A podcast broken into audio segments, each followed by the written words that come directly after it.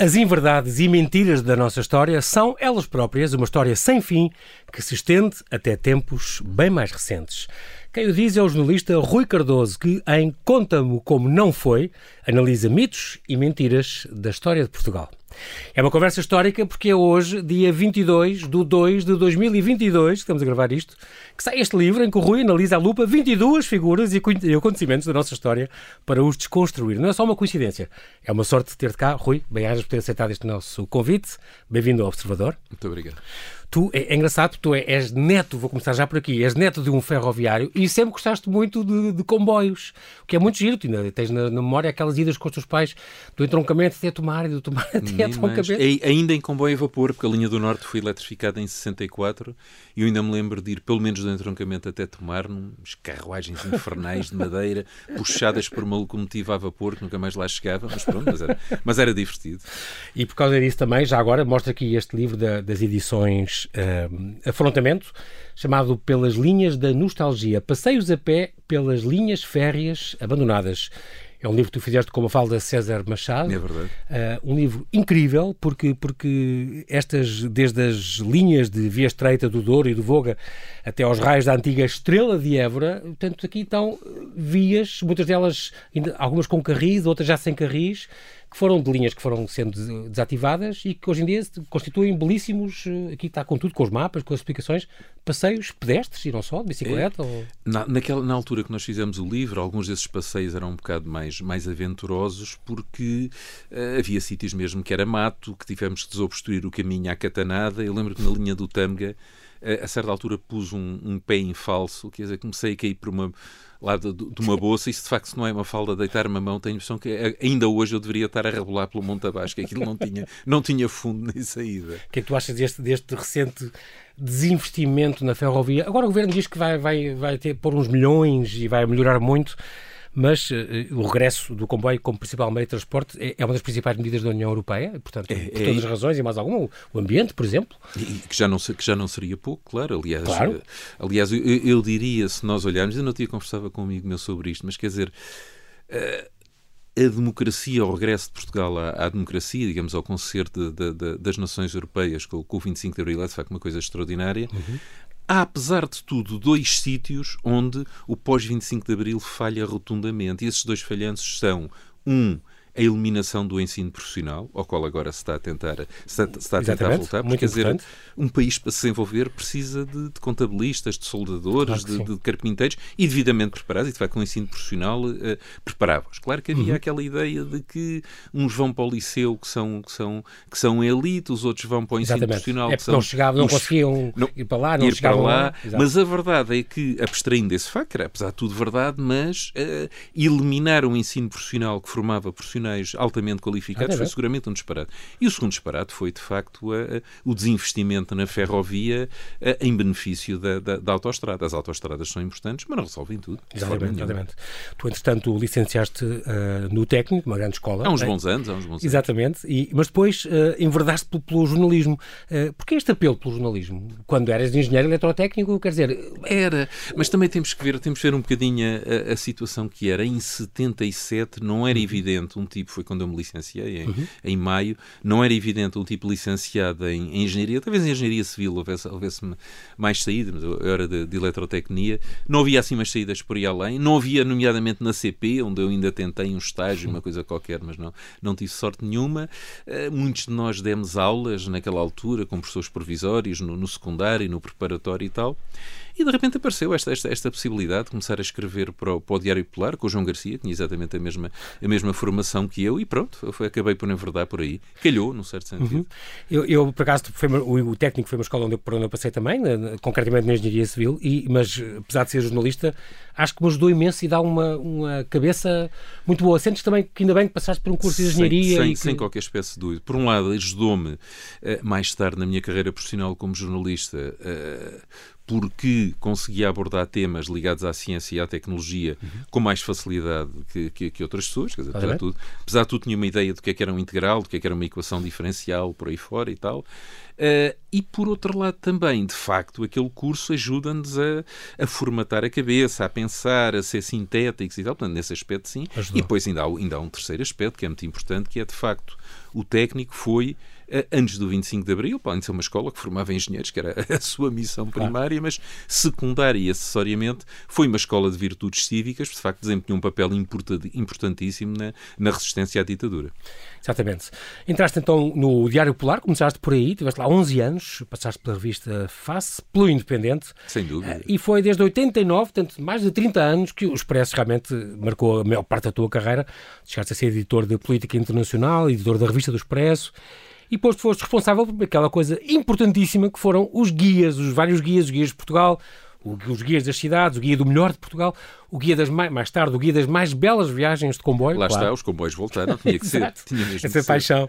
E depois foste também diretor da, da, Corrier, da revista Corrier Internacional. Reformaste em 18, continuas a colaborar com o Expresso, com a SIC Notícias de vez em quando? Claro que sim. sim. Ainda daqui a bocadinho lá vou, em bom rigor, por causa da Ucrânia. ah, pronto.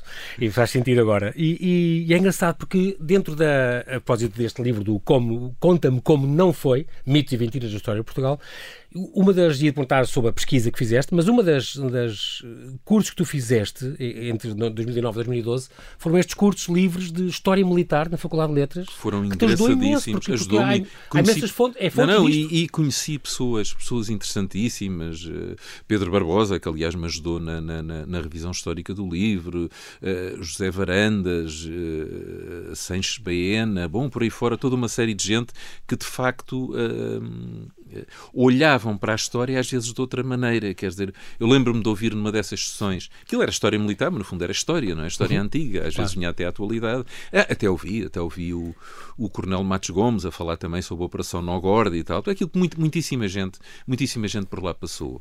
Eh, e de facto lembro-me de uma, eu, eu essa nunca esqueci, que tem imensa graça, que era.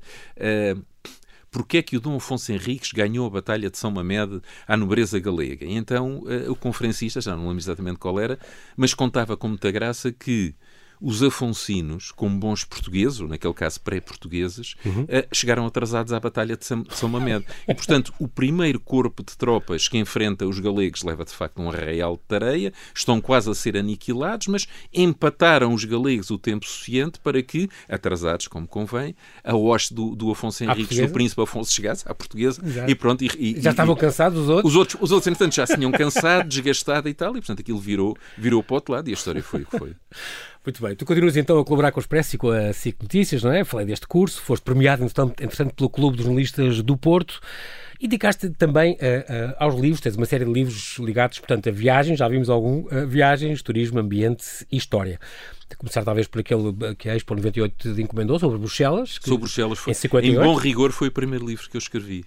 Estamos a falar em, em 1998, estamos a falar claro. daquela exposição, era um livro sobre as exposições universais, aquela onde, onde se criou, aliás, o Atómio, construiu-se o Atómio por causa desta. Não, eu, eu, eu lembrava-me disso. Havia, havia em casa uh, desse meu avô, que era, que era que era, que era ferroviário e, portanto, tinha alguma facilidade de deslocação, no fundo tinha bilhetes à borla para, ah, para a Europa toda. Bom. E, portanto, uh, o meu avô Joaquim e a minha avó Rita foram efetivamente à Exposição Universal de 58, ah. eu tinha cinco aninhos naquela altura, e trouxeram uma coisa extraordinária, que era uma bola, daquelas bolas uh, transparentes em vidro, com uh, o atómio lá dentro e depois com umas partículazinhas brancas nós virávamos aquilo ao contrário e nevava em cima do atómico. Era uma coisa... E nada lá à procura disso depois na, na, na, no espólio dos meus avós, mas já, já não consegui descobrir o, os restos do atómico. Tinha deixado de nevar. Uh, Portugal, palco do futebol europeu 2004, quando foi uma edição da, da INAPA claro. também, de boa memória, esta, esta, editora de livros importantes do património, tão, tão bons, um, ehm, que, por ocasião, do, claro, do Campeonato Europeu do, do Futebol, mas onde tu já tens este bichinho de informação geral de cada região, a história, a geografia, as rotas turísticas, as festas, as tradições, os restaurantes, os hotéis, já tinhas isto. Eu tenho aqui depois, por acaso, trouxe este, este 20 passeios Portugal passo a passo, 20 passeios por, por Portugal, também que fizeste com o Abel Melo, Melo e Souza. Que é aqui, és um grande apologista das caminhadas. Aqui é. Sem dúvida. Dê sossego à TV, ao carro e ao telemóvel. Venha daí descobrir Portugal de outra forma. E aqui dá, recomendas passeios claro. fabulosos, desde a Miserela e Pitões das Júnias. A Ponta Miserela. Não, o que é extraordinário é que eu estive em Pitões, estive em Pitões das Júnias este fim de semana de, com a minha filha. Foi exatamente lá ah, no, no, passadiço que dá acesso à cascata que dei cabo de um joelho. Ainda estou para aqui, ainda estou para aqui um bocadinho ao com, pé. Com dores, exato. Mas uma zona linda lá ao pé de, de Ponte Alegre, é uma coisa absolutamente, fabulosa, absolutamente muito isolada. É. Nós ainda temos uns recantos do nosso país que são assim, e tu conheces, de palmo a palmo, que são, que são realmente maravilhosos. Depois tens uma novíssima cartilha ilustrada que fizeste com o Pedro Monteiro e o Rodrigo Monteiro, eh, uma coisa a brincar um bocadinho com, com a cartilha de João de Deus.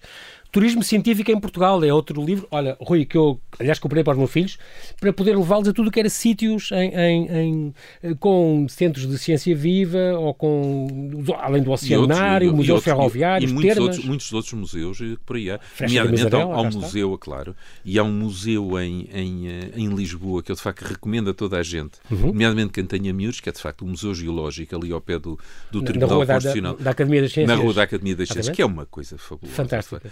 Aliás, tem lá, tem lá... O, o, irmão morreu recentemente, o diretor era irmão da Margarida... O Miguel, o Miguel, o Miguel, Miguel, Miguel Ramalho, um grande, grande, geólogo e um grande diretor do, do, do desse Exatamente. Museu. E este livro é um roteiro chamado O Turismo Científico em Portugal, uma edição Assírio e Alvim. Eu espero que ainda esteja aqui com uma fotografia aqui do Pavilhão do Conhecimento e que pelo país todo tem as coisas que, para levar os miúdos e para, para descobrir, e não só, que nós podemos encontrar com uma explicação suficiente para, para a gente perceber que há sítios que eu não fazia ideia e que se podem visitar muito, muito, muito uma boa edição, uma belíssima ideia.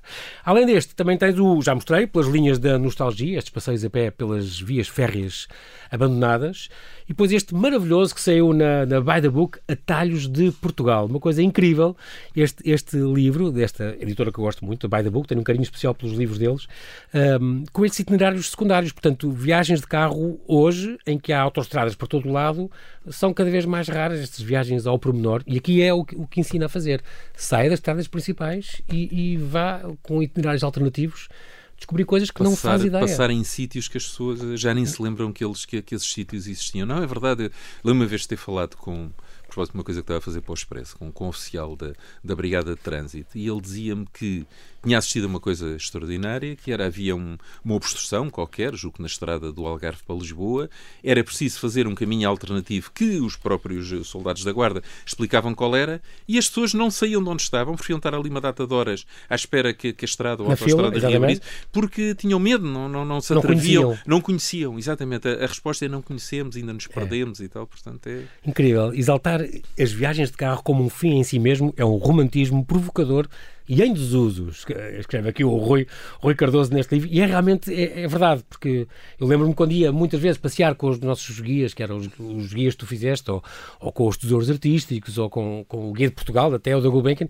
íamos passear, íamos à procura, íamos explorar, e era maravilhoso parar nas aldeias e descobrir igrejinhas ou, ou pelourinhos ou coisas muito esquecidas, e que as autostradas modernas já é, é um fim em si, é chegar ao destino e acabou. É chegar rapidamente e depois, chegando rapidamente ao destino, é que podemos passear um bocado. Mas, de facto, há aqui um, se quisermos, um, um regresso à origem, porque, às origens, porque o primeiro... Uh, uh, primeira roadbook, a primeira road novel portuguesa é efetivamente a beira, a beira num relâmpago do Teixeira de Pascoais, que, de facto, que descreve a que ponto é diferente o mundo visto através das janelas do, do automóvel. Estas, no, no, final deste livro tem uma, um inventário das grandes vias por onde circula gratuitamente. Certo. Se calhar algumas já não são, algumas já são scoots, já são... Não, as scoots, as apareceram posteriormente. Eu, aliás, depois escrevi uma espécie de uma continuação desse livro, que se chama okay. Pare, Scoot e Olhe, que eram exatamente itinerários alternativos permitindo ou Uh, contornar completamente as, uh, as autoestradas com pórticos ou fazer um compromisso entre pagar o mínimo possível uh, nos pórticos e assegurar, pagar o mínimo possível e, portanto, e, e assegurar isso com, com níveis, digamos, de, de rapidez toleráveis para, para a viagem. Muito bem. Em, em 2010 editaste uma, as palavras que nos beijam. Isto é ficção? Não, isso não é meu. Esse, esse livro não, não, este é não é teu? Esse livro não é meu. Ok. Foi as invasões francesas, então o teu com os 200 Esse anos. sim, os 200 anos, mitos, histórias e protagonistas. Invasões Esse- francesas, esse 200 anos, mitos, Esse sim. 200 mitos, 200, 200 anos, 200 mitos, 200 histórias e 200 protagonistas. Esta edição assim da, da imprensa nacional, Casa é, de Moeda. tá- É, tal e qual. Incrível. Desta, sobre esta terceira invasão francesa, no fundo. Cá temos depois o Pars Coutiol, portanto, descubra como pagar menos e viajar tranquilo, sido em 2013, da edição da, da Life Cooler. E depois, hum, Tudo pelo Poder, em 2016, da matéria-prima, aí aqui já, ent- já entramos um bocadinho também neste, É neste de alguma tema, maneira é? parecido com este livro, mas era, eh, ele explorava três vertentes. Era, portanto, as grandes traições, conspirações e vinganças da, da, da história de Portugal. Fossem elas mitificadas ou não. Agora, agora Ah. neste vou mesmo direito aos mitos. Tu é curioso porque diz, diz nesse, os livros feitos por historiadores como Ariane Pimentel são como andar do Rolls Royce. O meu é mais como um tuk-tuk da história, porque foi menos longe, com uma visão da história mais descontraída, contudo, tentando que fosse com rigor e factual. É, é muito engraçado porque tem, tem, tem, tem, tem estas alianças improváveis. Por exemplo, nesse livro contas a história do Geraldo Sem Pavor, Sim. que lutou do nosso lado e, e, e lutou do lado oposto. Por E do exemplo, lado, do lado dos Mouros também, claro. com claro. o Califa de Sevilha, se não me engano. Sem ah, qualquer espécie de dúvida. Aliás, como, como umas, umas dezenas de anos antes, eh, o Rodrigo Dias Bivar, ou seja, o Cid, o campeador, tinha feito El exatamente o mesmo. E, aliás, há um, há um, há um, há um romance notável do Pérez Reverte chamado Cidi, Sim. que é exatamente e que apanha muito bem esse, esse ambiente, aquele de facto havia. E é uma coisa que eu também, ne- ne- neste livro, a cá por lá ir, inspirado por aquilo que aprendi nos tais cursos eh, livres de, de História, História Militar, Militar. que é a, a- luta entre cristãos e mouros na Península, como aliás na mesma época a- a- entre a, cristãos e mouros na, na- na Palestina, não é de maneira nenhuma uma coisa, a, dois blocos eh, antagónicos, absolutamente eh, graníticos, sem fissuras, que se enfrentam. Não, aquilo é uma luta multipolar, em que é uma luta de todos contra todos, em que os amigos de hoje podem ser os inimigos da manhã, para voltarem a ser aliados depois da manhã, e isso tem de facto imensa graça. E lá está, o romance do, do Pérez Reverte eh, aborda isso Incrível. muitíssimo bem. Grande escritor que eu gosto muito também. É é curioso ah, que estás a falar disso, porque eu já não sei se foi, se foi neste, se foi no, no, no, no- neste que estávamos a falar agora, no Tudo pelo Poder. Tu falas um bocadinho que esta. hum, A, recon- a reconquista, não, o, o, o avanço muçulmano ah, no ano 611 pela Península não foi tão. tão hum, dif- Eles avançaram por Gibraltar e vieram para aí fora. Não foi muito difícil para eles, porque já havia.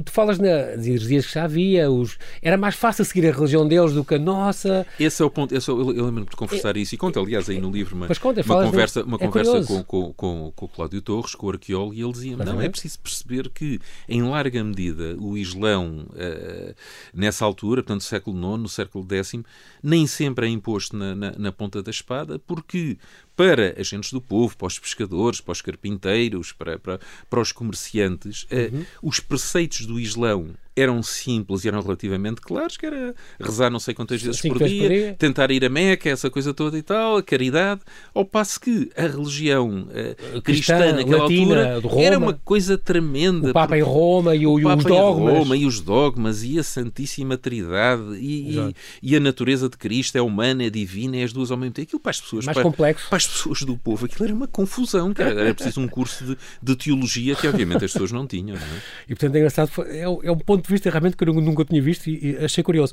Outra, outra, e falas aqui também neste, neste eh, Tudo pelo Poder, falas, por exemplo, eh, do Franco, que também depois falas no, dos mitos. Falta, também, falta também nos mitos. a tese, claro. e não sabia, a tese final do Francisco Franco, eh, Na da academia, academia, na academia Militar, quando ascende ao generalato, é como invadir Portugal em 40 e não sei quantas 72 horas. É uma coisa, é qualquer coisa como isso. é. Quando passou- Podemos dizer, é um mero exercício académico, ou não, ou talvez fosse uma, obsessão eh, do berço até à cova desse senhor. Porque de facto tivemos duas vezes em risco de ser, de ser Estivemos, eh, estivemos. invadidos neste, nestes anos 39, 40, em 39 e em 40. depois. Sobretudo em 40, quer dizer, quando os falangistas entram em Madrid, portanto, os mais assanhados dizem a Franco manhã a Lisboa, mi general e tal. E aquilo teve suficientemente tremido para que Salazar, no discurso que faz na Assembleia Nacional, ele que apoiou e de que maneira eh, Franco durante a Guerra Civil, o discurso de Salazar é qualquer coisa como ganhamos e pronto, vamos à nossa vida. É, é extremamente, Lacónico. extremamente seco, extremamente lacónico e no instante seguinte, Salazar eh, despachou para Madrid o mais rápido possível uma das pessoas da sua maior confiança, que era o embaixador Teutónio Pereira, Sim. para tentar evitar que os falangistas mais, mais assanhados uh, influenciassem uh, Franco no sentido que não interessava, claro. Falas também aqui, por exemplo, agora recuando um bocadinho, de Alcobaça, dos túmulos de Dom Pedro e Dona Inês, e este mito, dizes tu, que de, estão frente a frente, porque quando se ressuscitassem olhavam-se olhos nos olhos, mas tu dizes que na Idade Média eram sempre lado a lado, portanto o original devia ser assim, não é? Era, não. O que aconteceu foi que depois, a determinada altura, há uma, há uma reorganização, uhum, há, uma, há obras do espaço e eles ficam virados um para o outro e, portanto, a partir daí cria-se aquela história que é muito bonita, é romântica, mas, enfim, não, não, não, não lamento, lamento não bate certo. e, e, é engraçado porque o, o, outra coisa, e tu também sabes o que é que eu estou a falar, este, esta grande coleção da, do, dos boletins da Direção-Geral de Monumentos, certo. também é uma coisa que ajuda imenso, é uma coleção fabulosa, também ajuda imenso a visitar estes sítios como eram e claro. antes das obras, o que, o que foi reposto, o barroco foi todo para o lixo e que, aqueles acrescentos que faziam. Eh, achavam, achavam e o Castelo São Jorge foi achavam inventado. que o barroco e o maneirismo que eram enxertos e que o romano e o gótico é que eram, é que eram puros. Agora, agora, atenção, uma coisa, que só num país como Portugal é que uma escola uh, profissional, como no fundo era a, a Direção-Geral dos Edifícios e Monumentos Nacional, foi deitada pela, pela borda fora numa das várias tentativas de reorganização e modernização da, da administração pública, em que juntaram a, a Direção-Geral dos Edifícios e Monumentos Nacional ou com, com, com, com, com o então IPAR. Que, é, que é o seu contrário, como Que é o seu contrário, exatamente, e, e quer dizer, e a partir daí em diante nem fizeram obra, nem, nem promoviam políticas culturais. Acho que assassinaram as duas coisas. Eu acho conseguiram, foi... não, foi genial, conseguiram assassinar uma coisa e outra. Não é possível. E depois, já que mais nós deste, deste tudo pelo poder que tu falas aqui, uh, tem, tem, coisas muito curiosas. Também tem uma componente gráfica, prática, de guia de viagem, que, que, que é Sim, muito curioso. Sim, eu tentei acrescentar é alguns guias. Se quiser saber onde, vai ver isto, vai ver aquilo, claro. claro. Isso, só, aí só me lembro do, do, do Armando Saraiva a dizer, não, foi nesta pedra que... ele diz, uma vez eu perguntei-lhe numa entrevista, mas... Como é que o senhor, sabe, como é que o senhor sabe isso? certeza tem que inventar algumas coisas. E ele assim, é assim, ele, diz ele com, com, com inteligência, não, não é bem inventar, mas é este diálogo, mais ou menos nestas palavras, aconteceu mais ou menos aqui. E eu, ao situar a coisa com estas palavras e nesta pedra, ou neste degrau, as pessoas depois querem vir ver e querem conhecer. E é verdade, ele tem toda a razão, as pessoas vão atrás. Era um comunicador como, como há Sim, pouco. Isso era. Isso era. Estamos exatamente a falar desta, da nossa história, estamos a falar deste, concretamente, ainda no livro anterior, Tudo pelo Poder, um dos livros anteriores. Um, e, por exemplo, tu falas de outras coisas curiosas, como estas leis contra a vingança, era uma coisa claro. que pregavam uh, cornos na, nas portas. Também, não, e sobretudo uma outra coisa ainda muito mais divertida, que, que consta inclusive dos forais de, algumas, de alguns conselhos, de algumas terras, que era a, a repressão, às vezes até com a pena de morte, do chamado crime de merda na boca, que eu sempre pensei até certa okay. altura que aquilo era insultar ou difamar alguém. Não, não, ah. era literal, era esfregar esterco na, ah, na, na cara, ou na boca, do, do, ou na boca dos adversários. Do, dos adversários, claro. Ah, não fazia ideia. Era, era, era. era Estás a falar quando? Em que altura? Estamos a falar, estamos a falar em Idade Média. Estamos a falar na Idade okay. Média. Uh, isso vai aparecer depois em, em forais e quem acaba com, com, o famoso crime de merda na boca é o Dom Dinis, põe, põe pena de morte para o crime de merda na o boca. Tal Dom Dinis, e assim acabou. E assim o tal Dom Dinis que tu também dizes que foi que enganou o Papa, é esse que, concretamente na questão da, da Ordem de Cristo, por exemplo, ao ter fundado a Ordem de Cristo. Brilhante, brilhantemente. É de facto, é de facto uma Foi um uma grande manobra... rei. Só com a língua portuguesa e o ter feito a língua oficial, isso foi uma manobra Não, consegue uma série de coisas, quer dizer, eh, vigariza completamente o Papa e o Rei de França, eh, matendo no fundo eh, os templários, os haveres e, a, e, a, e ah, as tradições da Ordem do Templo, com uma desculpa que é, que é credível, que é desculpar a sua santidade, mas ainda temos mordos aqui no, no, sul, do, no sul do país. Portanto, portanto, portanto, os templários fazem jeito, não vamos deitá-los claro. não vamos deitá-los fora assim. E depois, ao mesmo tempo, aproveitou uma crise dinástica em Espanha e passou-se para, passou para, para a margem de lá do Cuo e para a margem de lá do Guadiana e alargou as fronteiras até, até onde elas estão hoje, justamente. Incrível. Uh, depois, em 2019, as grandes conspirações da história de Portugal foi em 2019, esses... São em 2018 ou 2019, sim. Da, da matéria-prima também. E, finalmente, então, este ano sai este, então, Conta-me Como Não Foi, Mitos e Mentiras da História de Portugal, uma edição da Casa das Letras, uh, o teu décimo livro. Tu dizes, é curioso, um, eu não sou historiador, mas toda a vida lidaste com factos, com fontes, com testemunhos, com interpretação uh, dos mesmos. Agora estou-me a lembrar concretamente daquele, daquele o livro do José Gomes Ferreira, que foi, foi muito desmontado num, num grande podcast de historiadores, a dizer este senhor aprendeu tudo na, na, na net, foi, foi assim que ele se informou, e portanto é um repositório de conspirações e velhas teorias montadas há muito e tal, foi assim que foi, foi, foi um, um bocadinho criticado.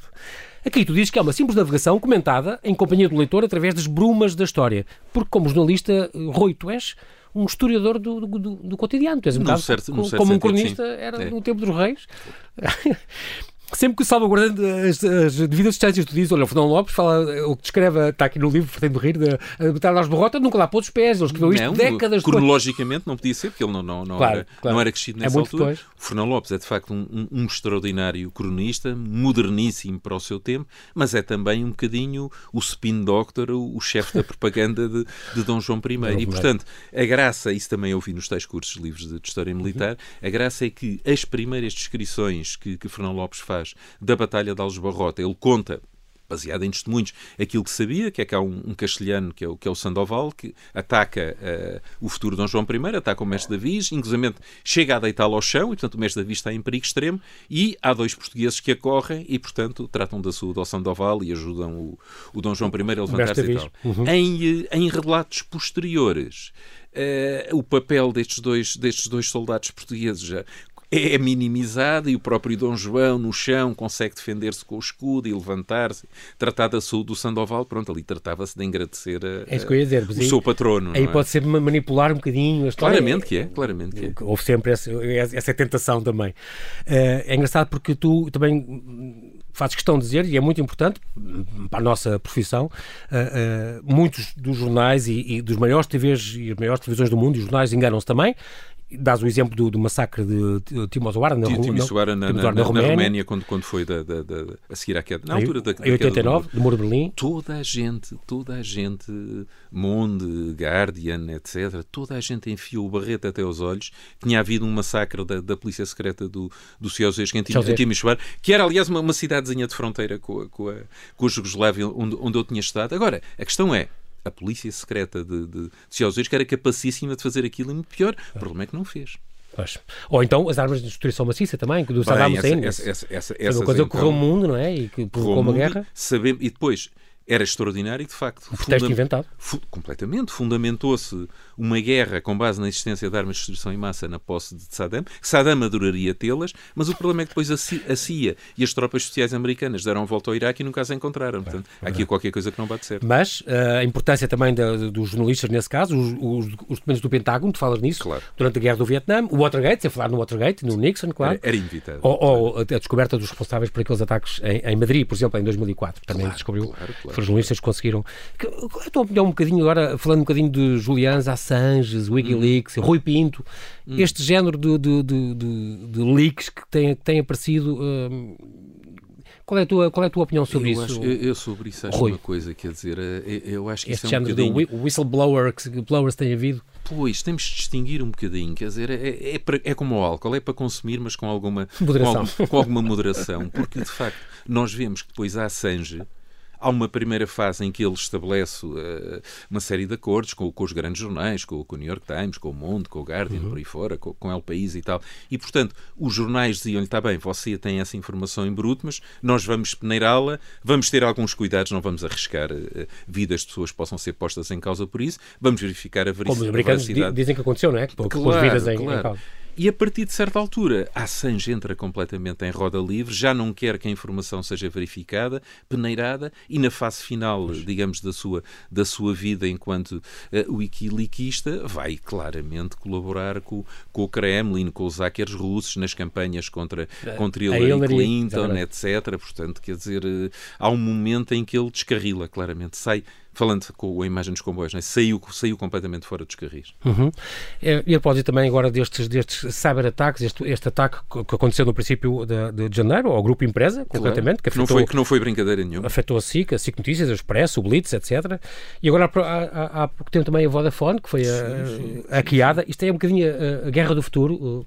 Vai passar, vai passar muito por aí e se calhar tem que nos levar a pensar que eh, o velho o velho telefone fixo com linha terrestre, se calhar não é propriamente para deitar fora. E, e, ter, e ter arquivos em papel e reservas, tudo guardado num cofre e tal, também é capaz de não ser disparate nenhum. Isto lembra-me um, um filme de ficção científica, que é aquilo quando era miúdo, nós chamávamos aquilo um barrete, que é daquelas coisas para ver ao domingo à tarde, quando não há nada que fazer, mas que tem alguma graça, que é no fundo um combate entre uh, um coraçado da Segunda Guerra Mundial, recuperado à pressa, e um, uma flotilha de, de invasores extraterrestres, em que o único navio que dá luta é exatamente esse coraçado, porque aquilo é tudo analógico. As comunicações do comandante para, para, para o chefe da artilharia é tudo, é tudo por, por, telefones de cabo. Não é possível empastelar os sistemas de, de, de, comunicação, porque aquilo é tudo por fio. A pontaria é feita com telémetro óptico e tal. E, portanto, o único, de facto, é. o único, o único que, que, que, os extraterrestres não conseguem, não conseguem dar cabo é, de facto, a tecnologia antiga, porque era anterior ao, ao digital. E, e, curioso também este, este filme agora, Dune, está aí agora, que é um bocadinho já depois da Guerra das Máquinas, é. no ano 10 mil e tal, já é proibido inteligência artificial, é proibido, os, computadores claro. são proibidos, claro. porque o homem passou, já foi dominado por eles e passou essa claro. fase. É, é, impressionante. Claro, eu, eu, eu herdei, eu herdei, eu já tinha isso também do meu pai, mas herdei do, do, do, do Miguel Ramalho, ele era um grande consumidor de ficção científica, e eu herdei uma coleção quase completa da, eh, da Argonauta, tanto ficção ah, sim. Científica, sim. com coisas absolutamente, absolutamente fantásticas. Como digo, mas já tinha outros não, mas juntando ah, as duas dá uma coleção. Isaac Asimov e, e H.G. Wells e coisas do e aquele, e aquele E o grande livro que é, salvo erro, o primeiro, do Rei Bradbury, que é o, o, ah, Mundo sim. Marciano, né? que é uma coisa absolutamente é- extraordinária. É, é museu completamente. Muito bem, portanto, um, esta questão também do, dos cyberattacks não, não foi a ver até, não, não tinha a ver até com o intuito de roubo de dados, mas de afetar o sistema e conseguiu um professor José Tribolé, do técnico, dizia o ataque pode ter motivações geopolíticas e podemos esperar mais ataques semelhantes a outras infraestruturas consideradas críticas. Portanto, deve-se apostar mais na segurança sábias, e tal. Sábias, sábias palavras. Sábias Exatamente. palavras. Pesquisa. Muitas, muitas, para este livro do Conta-me Como Foi, uh, uhum. uh, Rui, há, há, muitas coisas que ficaram de fora. Vai haver um segundo, uh, de certeza que te sobraram. Tiveste, não, tiveste que fazer uma seleção. Não, tive, tive claramente que fazer, que fazer uma seleção. Não, e a certa altura já tinha o, o Francisco Camacho a apertar-me e a dizer: é pá, isto, o editor. Aqui, isto tem que ser, isto tem que ser, tem que ser, tem que ser paginado, tem que ser, tem que ir para a gráfica, tem juízo para lá com isso. E, pronto, nós queremos sempre acrescentar mais uma, mais uma coisinha qualquer. E, portanto... uma, uma das coisas, que, e é uma das últimas que tu falas aqui, mas eu vou falar já, é, uh, dizes tu, ainda hoje há quem acredite que em 75, estamos a falar do verão quente, estamos a falar do Gonçalvismo, estamos a falar do, do, deste período quente, digamos assim, do, do pré que acabou com o 25 de novembro. Claro. Portugal esteve à beira de uma guerra civil e que só a vitória das forças democráticas no golpe militar de 25 de novembro desse ano reconduziu o país ao bom caminho. Achas que é uma coisa é completamente falsa porque não havia os, anti, os completamente totalitários de um lado e os complet, completos democratas do outro? Não, e sobretudo não, não estavam reunidos, é o que eu tento explicar aí, não estavam reunidos o processo uh, revolucionário português de uma enorme complicidade uh, complexidade, uma enorme uhum. riqueza e não estavam, felizmente, digo eu, reunidas condições para uma situação de guerra civil, porque lá está, tal como no tempo da Idade Média, não havia dois blocos hegemónicos, portanto havia à esquerda, havia, havia uma esquerda mais social-democrática, europeia, Mário Soares, Sá Carneiro e tal, também, mas depois havia o PCP, também, e, depois, e, depois havia, e depois havia a extrema-esquerda, e depois havia os anarquistas, havia não sei o quê, e da mesma forma à direita também... A, a... Depois também havia o ELP e o MDLP... Pronto, havia, havia, havia esses grupos armados da, da, da, da extremíssima, da extremíssima direita. O do Spínola, exatamente. Claro, mas, mas, depois também havia pessoas à, à, à, direita que não, que não se reconheciam. Moderados, nem, moderados, moderados, não se reconheciam nesses procedimentos, nem, nem lá perto. E, portanto, nunca houve os tais blocos eh, extremados, como, por exemplo, aconteceu no Chile, claramente. E, bom, uhum. e, se, calhar, e se calhar a CIA também não investiu no, no golpe aqui em Portugal como investiu, como investiu no Chile. Porventura, Portugal era menos, era menos importante uh, geoestrategicamente naquela, naquela altura. Mas, quer dizer, uh, não se pode é reduzir aquilo, o 25 de novembro, aquilo parece o 25 de novembro contado às crianças, quer dizer, porque, porque é, muito, é muito redutor. Quer dizer, de um lado os que defendiam a democracia, dos outros os totalitários. Eh, Mário Soares era, era, era o Kerensky renascido e Cunhal era, era Lenin renascido. Ah, não, não foi nada disso, era muito mais, era muito mais complexo. E, e, mas é engraçado, essa ideia existe muito, Rui. Existe, existe, claro que sim. Tem muita noção que não, estávamos, mas, estávamos aqui num, mas, num Stalin outra vez. Claro, mas se quiséssemos simbolizar aquilo que é verdadeiramente é o 25 de Abril, era lembrar-se quem por lá passava, o que é que era o Rocio eh, em 74 e 75, que era de facto o espaço público, era a ágora dos gregos, era as pessoas a, a conversarem, um tipo chegava lá, vendia uma posta de pescada sobre uma, uma outra coisa qualquer, outro respondia, mas quer dizer, não era por isso que iam dar os dois ao, ao pontapé e à, e à claro. estalada, isso, isso de facto tem, tem imensa, tem imensa graça. Que é um bocadinho uma coisa que aconteceu no princípio do movimento dos coletes amarelos em França. Tem, tem, tem essa graça. Depois aquilo evoluiu para, para outro tipo de, de situações, uhum. mas ao princípio tinha, tinha esse lado de, de libertação da palavra, de juntar fraternalmente as pessoas e, e tal. Era de vários setores e de vários... Sem dúvida, sem dúvida. Depois aquilo fechou um bocadinho, radicalizou-se e pronto, como digo, mas... entrou por outros caminhos. Muito bem. Uh, entre este, este, estes casos que tu aqui apresentas também, há, há sempre uma questão, e, e é engraçado porque falas muito da manipulação do passado e consegue-se claro, manipular claro. muito ainda hoje em dia. Não, não, quando falas nisso, eu lembro logo da historiografia do, do Estado Novo e não claro, sei o que, lendas e narrativas, pronto. Mas, mas não, ao longo da história sempre houve essa vontade não é? de instrumentalizar a história e o passado. O passado muda, como dizia o Rui Ramos, aqui o nosso, no, nosso colega dizia isso. A gente pode mudar o passado, o passado vai mudando. Claro, claro, não. E ninguém melhor que o Orwell para dizer que quem controlar o passado controla o futuro. Ele sabia perfeitamente. 1984, não é? Claro. Este Big Brother inspirado no Stalin, como tu dizes, escreves aqui. Até, até tinha bigodes e tudo. A nova Agora, língua. Não, e a nova língua. E basta ver, basta ver como uh, Putin, agora, ainda antes destes acontecimentos uh, mais recentes, como Putin, Putin tentou sempre nacionalizar a história da Rússia, criar ali uma espécie de uma, de uma ponte de fundo, uma ponte mágica entre a extinta União Soviética e a atual, e a atual Federação Russa, e portanto faz ali uma série de, de malabarismos, uh, e a certa altura começa mesmo a perseguir, uh, fechou aquela, mandou fechar aquela associação, uh, aquela ONG que era a Memorial, que no fundo estudava os gulags, os campos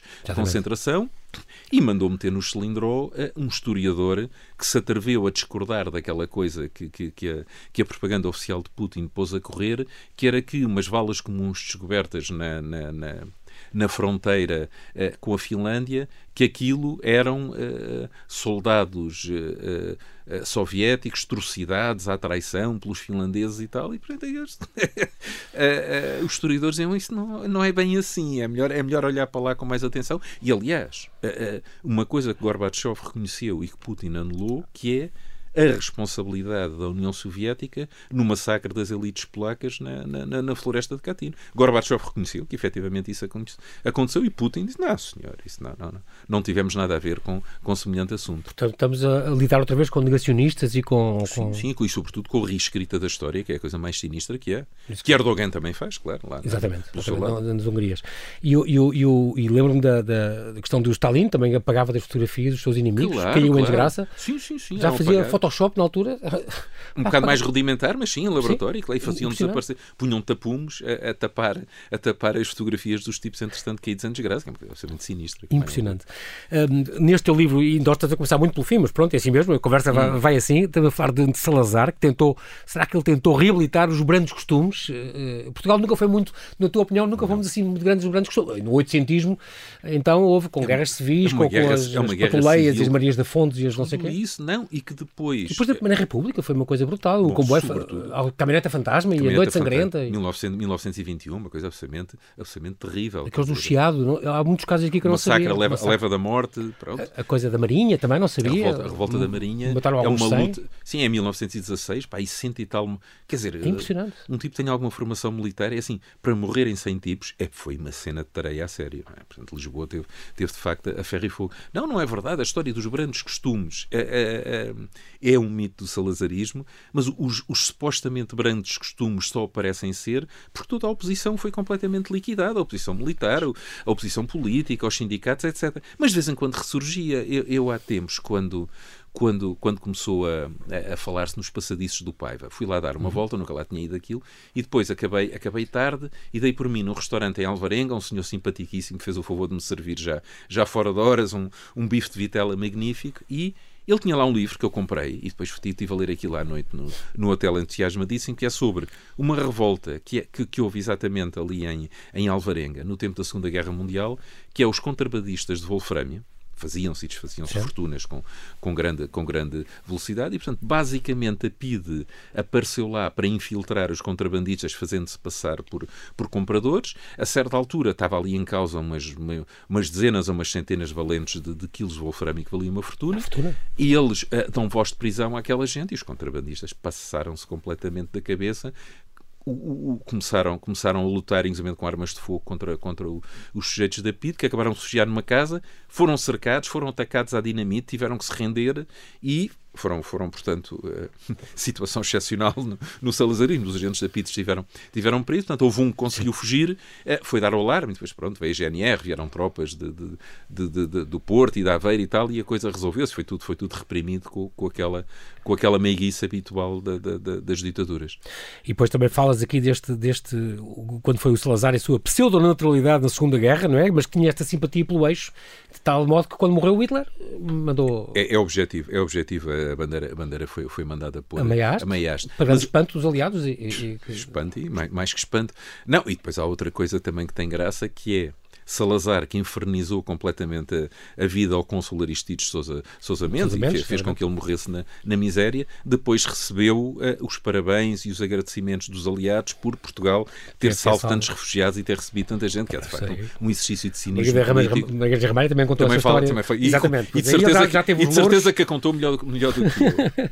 muito bem. E também, uh, outra coisa que tu dizes, uh, contas a história muito curiosa de quando daquele discurso dele rapidamente e em força para Angola, claro, que claro. iniciou a guerra colonial uh, e que teve que gravar três vezes o discurso. Essa história, essa história, essa história foi-me contada por pessoas da, da RTP e é completamente chorar a rir. Quer dizer, basicamente é isto. O, Estamos em abril, abril de 61, imagens, estamos, exatamente, começa, começa a, começa a guerra, começa a guerra em Angola. Aliás, ela tinha começado com, com, com o 4 de fevereiro, e, portanto, em uhum. abril, uh, Salazar vai fazer o famoso discurso do rapidamente e em força, e o que acontece é que o carro da, da, da, da RTP que vai fazer, que vai fazer a cobertura, apanha um trânsito para monumental em Lisboa, chega atrasado. A residência do oficial do Primeiro-Ministro? Disseram-lhe para aproveitar o som da emissora nacional que tinha gravado. Não, mas sabe, rádio é rádio, televisão é televisão e tal. Lá conseguiram, de facto, que, que Salazar, com uma, com uma, grande, com uma, grande, com uma grande birra, uh, fizesse novamente o discurso. o discurso. E a, aí é que é a parte, de facto, extraordinária. A meio,